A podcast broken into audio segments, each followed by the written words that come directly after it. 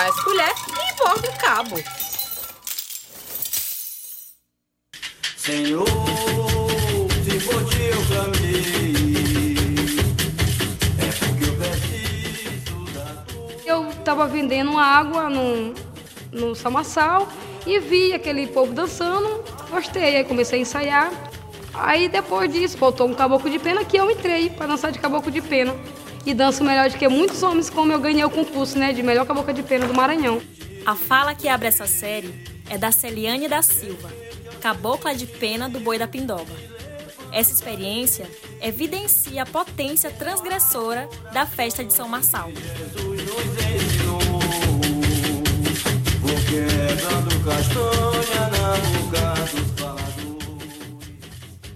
Olá, esse é mais um episódio do programa Faz Colher e Bordo Cabo. Meu nome é Jaide Reis, sou estagiária do Núcleo Educativo do Centro Cultural Vale Maranhão e o tema de hoje é a Festa de São Marçal.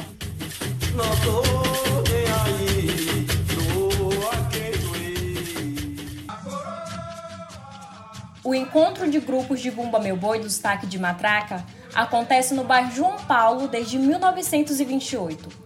Há quase um século, essa reunião configura uma das festas mais importantes do ciclo junino de São Luís. Todo ano, no dia 30 de junho, os brincantes se reúnem para pedir bênçãos e pagar promessas, formando verdadeiros batalhões. Originou-se como resposta do povo às proibições e medidas repressivas aos grupos de boi, que até meados do século XX não podiam se manifestar no centro da cidade de São Luís. A fim de intimidar e impedir o avanço dos batalhões de brincantes em direção ao centro da cidade, a polícia formava barreira no areal do João Paulo. A elite maranhense que até então habitava o centro histórico da cidade usava como pretexto o discurso de manutenção da ordem e tranquilidade para lançar mão de ações e medidas repressivas contra esses grupos. Em decorrência disso, o encontro de bois de matraca ficou restrito à Avenida João Pessoa do bairro João Paulo. Assim, no ano de 1980, os brincantes de boi elegeram São Marçal como padroeiro da festa que encerra o ciclo junino da ilha de São Luís. No ano de 2005, através da Lei Municipal número 4626/06, atribuiu-se à festa de São Marçal o título de bem cultural e imaterial, transformando o dia 30 de junho no Dia Municipal do Brincante de Bumba Meu Boi. A festa sempre se configurou como manifestação de fé e devoção e sustentou em suas tramas festivas o caráter de celebração religiosa. Embora não se saiba precisamente sobre a relação entre São Marçal e o Bumba Meu Boi, o santo foi incluído à festividade.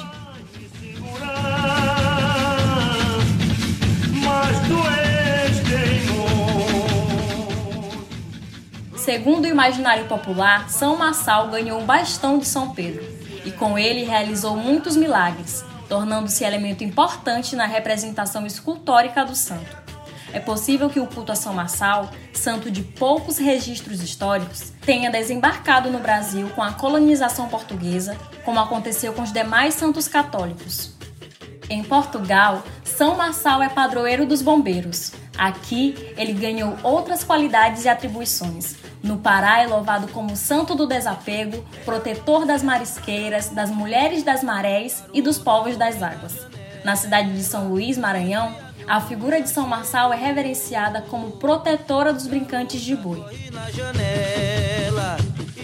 Não há registros de canonização de São Marçal pela Igreja Católica, sendo assim um santo originado da fé popular. No Maranhão, a celebração ao santo une-se a diversidade de cosmovisões, entre as práticas do catolicismo popular e as encantarias de terreiros afro-maranhenses onde se cultuam orixás e voduns de Ejinagô, caboclos, índios, cortes reais e seres da mitologia indígena. Durante todo o ciclo junino, uma dimensão religiosa povoada por diversos sistemas de crença se encontra, encerrando-se pelas vias festivas de São Marçal. Durante a festa de São Marçal, todos têm liberdade para transitar e experimentar da profusão de afetos gerados na avenida. Na rua, espaço aberto e democrático se faz presente alteridade como premissa para a convivência coletiva. A rua se torna extensão do terreiro, por onde caminham entidades, caboclos e encantados. Nela, o corpo aberto se mostra e se potencializa como fruto desse universo mítico religioso.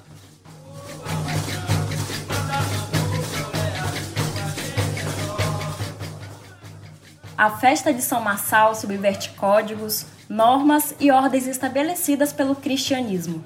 O corpo se torna lugar da comunicação, memória, história e, em sua materialidade, desenha e permite a compreensão dos códigos.